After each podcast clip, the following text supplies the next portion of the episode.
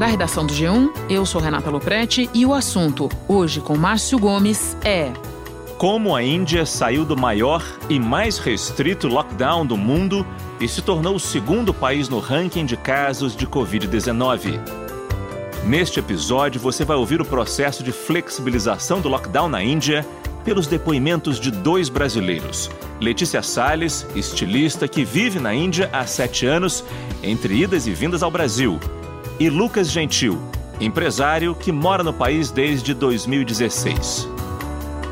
Para explicar as principais dificuldades da Índia na luta contra a Covid-19 e as projeções futuras, eu converso com a epidemiologista Fátima Marinho que foi coordenadora na Organização Pan-Americana de Saúde, visitou a Índia no começo deste ano e atualmente é especialista sênior da Viral Strategies, ONG internacional de saúde pública que auxilia o combate ao novo coronavírus em 63 países.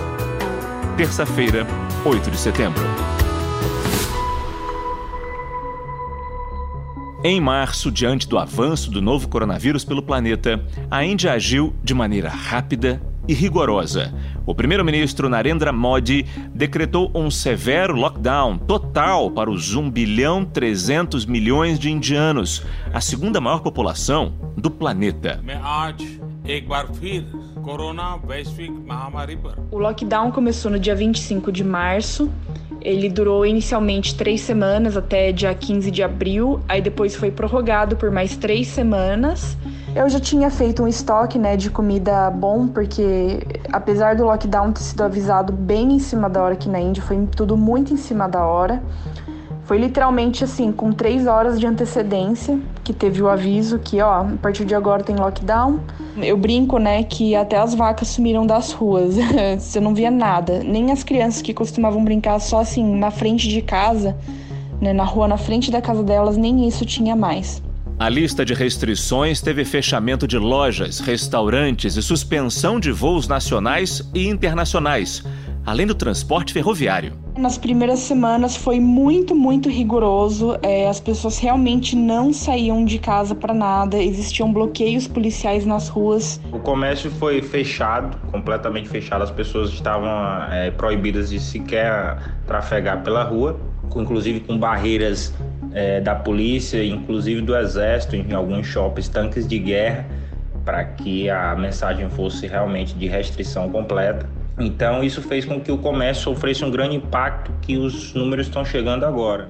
O saldo do lockdown foi positivo nas primeiras semanas e o número de casos de Covid permaneceu baixo, mas a economia começou a apresentar sintomas da pandemia. E ao fim do segundo trimestre, o país sofreu o maior tombo entre as grandes economias globais.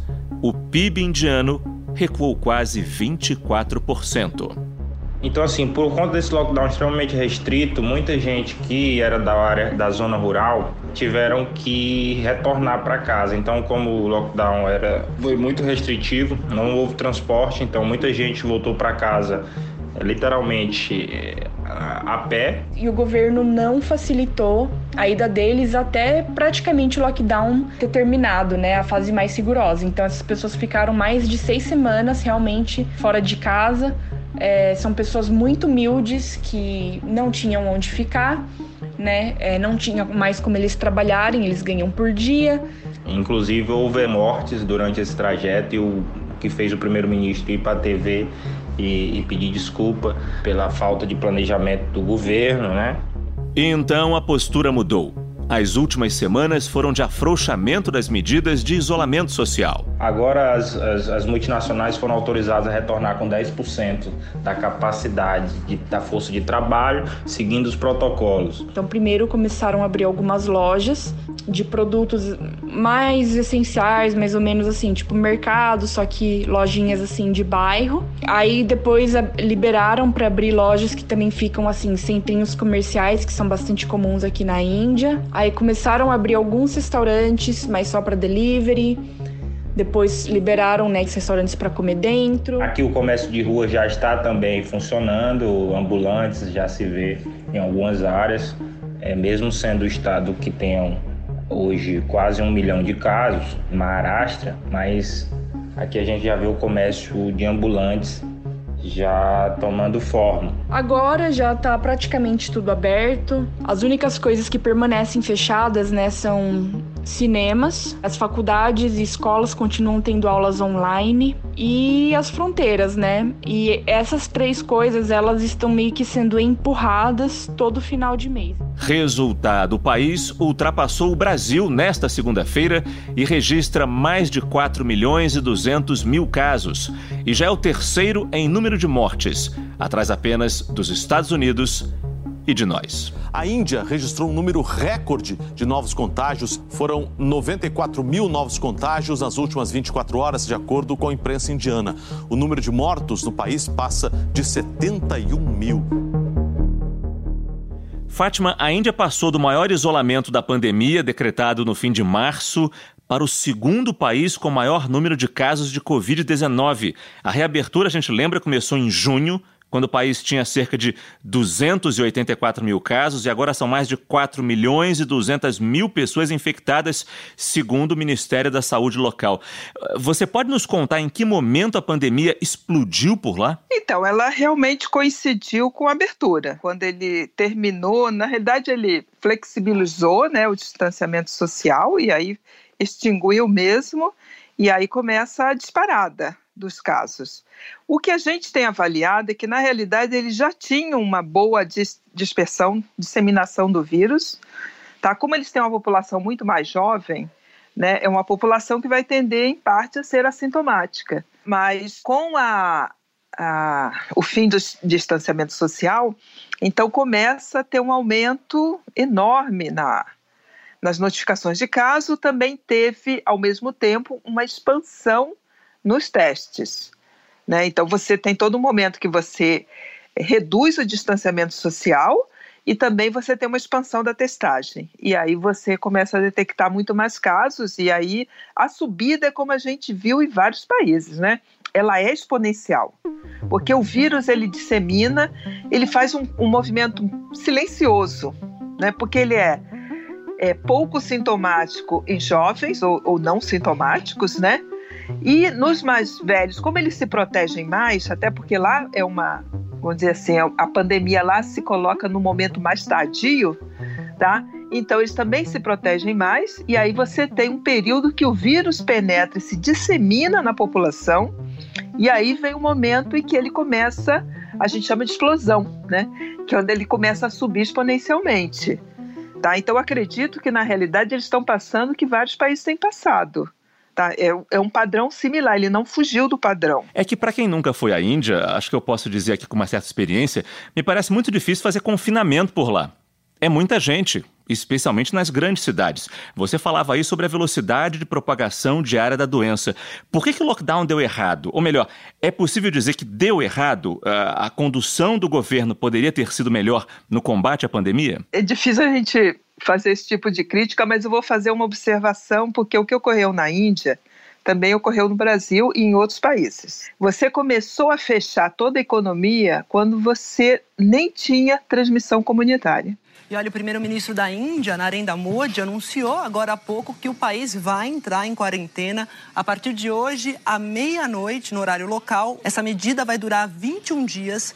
Até agora, a Índia já registrou 482 casos e 9 mortes por conta do novo coronavírus. Então, o mesmo aconteceu no Brasil. Você tem várias cidades que começaram a fechar seu comércio, né, suas atividades, é, sem ter caso. Ou assim, ela tinha dois casos ou duas mortes. Ou seja, antes do momento ideal. Exatamente. Porque se você.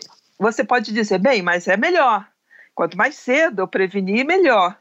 Mas você tem um tempo, quando você tem poucos casos, você tem capacidade de rastrear casos e contatos, faça isso. Deixe para fazer o distanciamento social e um lockdown, que é o mais severo, né? Quando você tiver numa outra fase, quando você tiver perdido a batalha para o rastreamento de casos e contatos. Mas se você toma primeiro o distanciamento social e o lockdown como primeira medida, você não consegue manter por muito tempo. E acontece o que está acontecendo com a Índia. Você começa a abrir e voltar às atividades quando está em expansão. As restrições foram relaxadas por causa do impacto na economia. A grande maioria dos indianos é de trabalhadores informais que ficaram sem ter como sobreviver ao confinamento. Agora, a crise de saúde pública volta a pressionar as autoridades. O mesmo aconteceu no Brasil em vários lugares. Aproveitando que você acompanha a situação de sistemas de saúde em diversos países na pandemia, eu queria que você desse para a gente uma breve explicação sobre o sistema de saúde indiano. Então, o sistema de saúde na Índia, ele começa como sistema público, mas ele é responsabilidade dos estados. Tá? É só recentemente, em 2018, né, é que a, a Índia estabelece um sistema público é, nacional. Mas muito recente, muito por causa das doenças crônicas, que estão, são muito caras, e um sistema que era mantido por estados, mas que 70% da população é atendida no setor privado e tem que pagar pela assistência, né, ou ter um plano de saúde ou pagar a, a sua própria assistência, e por ser muito cara a doença crônica, eles começaram, né, o parlamento começou a modificar a lei de 1983. O problema é que você expandir um setor público, você não expande tão rápido, não é? Então, praticamente toda a população é atendida pelo setor privado. E tem um outro problema. A Índia investe 1% né, da, da renda média, né, do produto médio bruto da, da Índia é investir em saúde, o que é menor que vários países mais pobres. Menor, inclusive, que o Brasil. Muito menor que o Brasil. Isso dá, então, um grande subfinanciamento. Não é nem só um subfinanciamento, não é? É um grande subfinanciamento. A população, na última pesquisa que eles fizeram, a Pesquisa Nacional de Saúde, a população referiu é, 70% dessa população referiu realmente ser atendido no setor privado, a maioria paga, mais de 50% referiu pagar a parte, é, e uma parte da população, que essa sim não tem recursos para pagar em nenhuma situação o atendimento médico, então elas vão ao setor público. Mas elas, dependendo do estado que elas vivem, se é um estado muito pobre, não existe, né? Ele é, ele é insuficiente para dar conta de uma população tão numerosa. E como explicar o número não tão elevado de mortes se a gente compara com o número de casos? Segundo a Universidade Johns Hopkins, temos mais de 4 milhões e 200 mil casos para pouco mais de 70 mil mortes. Claro que é um número elevado, mas pequeno se comparado ao número de casos. Será que tem relação essa população jovem indiana com menos óbitos? Primeiro, tem muito desnutrido.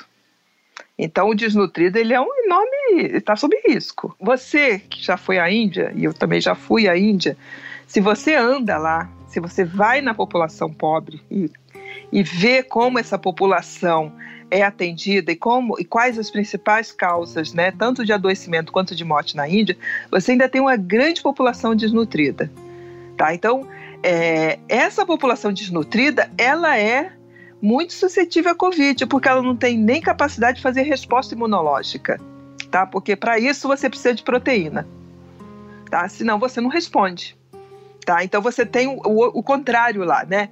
É uma população jovem, mas também uma, a desnutrição ainda é uma causa importante de mortalidade infantil na Índia. E você tem adultos desnutridos, especialmente mulheres tá? Porque se numa família, se alguém tem que comer, é o homem. Ainda é uma sociedade muito patriarcal. É, é machista, né? Mais que patriarcal. Porque assim, numa família comem os homens primeiro e as mulheres, elas comem se sobrar comida, tá? É a única o país no mundo que mulheres em todos os grupos de idade morrem mais que homens. E nós temos também lá um problema de registro das causas de morte. Então, a, a Índia é um, do, um dos países no mundo, existem outros, claro, na África especialmente, tá, que não tem um registro de causa de morte. Mas então o que você está dizendo é que está havendo uma subnotificação de óbitos por Covid na Índia? Com certeza, não tem nenhuma dúvida. Desde o começo a gente sempre estimou isso. Especialistas apontam para a subnotificação. E há teorias, ainda sem base científica, de que os indianos podem ter uma imunidade maior. Outra tese é que a população predominantemente jovem ajuda a manter o índice baixo. Uma grande subnotificação porque ela já tem um problema de notificar outras causas de morte, tá? Tanto que a Índia, se você observar as estatísticas de mortalidade e causa de morte na Índia são estimadas. Tá? É, o dado real ele não traz a causa da morte. Então, ela é feita uma pesquisa anual, são entrevistadas 10 mil famílias no país inteiro, hein? É, onde você entrevista sobre a causa da morte da, do falecido naquela família no ano anterior. Então, você tem um subregistro enorme. Né? E o fato dela estar tá registrando 72 mil, se a gente estima um subregistro no Brasil né, de mais ou menos 40%, 50%, na Índia ele é muito superior a isso. Você está pintando um cenário para gente que mostra muito bem a. A gente está conseguindo entender a situação o drama que a Índia vive nesse momento. E se a gente olhar o ranking dos 10 países com mais casos de Covid no mundo, oito deles são países em desenvolvimento. Qual é o maior desafio para esses países no combate à pandemia? A economia conta muito nesse momento? Problemas econômicos, crises econômicas, países mais pobres enfrentam mais dificuldade para combater a doença? Vai enfrentar no seguinte sentido: é, falta sistema de saúde para, primeiro, rastrear contatos e casos. Porque você tem que ter gente que faça isso. E você tem que ter capacidade de testagem. Os testes recentes, os testes de antígeno, que são super recentes, eles melhoraram muito, porque eles são bem mais baratos, são bem mais rápidos. É possível diagnosticar a doença com uma amostra de saliva analisada com reagentes simples, facilmente encontrados nos laboratórios do país. Em vez de sete dias, os resultados saem até 24 horas. Tudo por 10 dólares. O outro ponto é a capacidade mesmo de dar assistência, né, para aqueles que são sintomáticos, tá? E os sintomáticos graves, né, que vão ter que hospitalizar e vão, vão necessitar de cuidado intensivo, tá? Ou hospitalização prolongada. Então, isso é caro. É, como os países que têm grandes territórios, ela reproduz isso. Ela está começando em algumas províncias que têm já altas taxas de infecção e de mortalidade, mas, por exemplo, o sul da Índia ainda tem baixas taxas de infecção e mortalidade.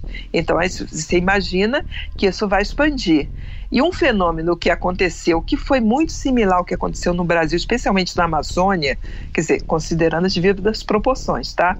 É que quando fez o lockdown, muita gente ficou sem trabalho porque a informalidade é grande na Índia e vem aumentando desde 2012. É, muita gente, então, foi pra, de volta para suas vilas. Não tinha transporte público, eles foram de bicicleta ou a pé, levando dias para chegar. Então o vírus foi junto, não é? Ele vai, vai junto com as pessoas. Tá? Isso a gente viu na Amazônia também, né? Alguns índios precisam viajar até a cidade e voltam com o coronavírus para as aldeias. Vanderlei, da tribo Ticuna, viajou cinco horas de canoa pelo Rio Solimões para tentar receber o benefício de 600 reais do governo federal, mas não conseguiu retirar o dinheiro. Nós viemos sacar o nosso benefício e ninguém não conseguiu nada. E hoje nós vamos voltar sem sem alguma coisa para a gente comer em casa, né, com nossas famílias. As pessoas morando nas periferias das cidades como Manaus ou Belém ou Santarém e por não, estarem sem emprego, estarem sem trabalho ali, elas voltaram para suas comunidades, né? E foram pelo rio de barco e o vírus vai junto.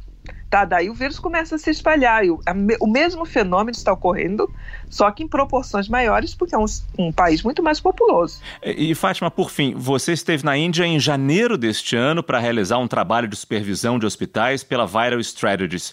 É, conta pra gente como é que foi sua experiência no país e, principalmente, as semelhanças com o Brasil? No Brasil, a gente tem uma assistência hospitalar muito mais avançada. Assim, em termos de serviço público. Por mais que todo mundo reclame, é muito mais avançada. Tem muito mais tecnologia, tem muito mais gente preparada. Mais que todos reclamem dos pronto-socorros no Brasil, é, eles são, eles têm mais preparo.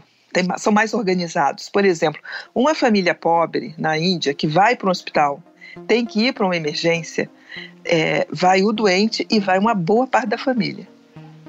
Tá? E a família se instala dentro do hospital. É impressionante. Então fica um hospital com uma aglomeração grande. A mídia já cansou de mostrar hospitais no Brasil com muita gente na maca, no pronto-socorro.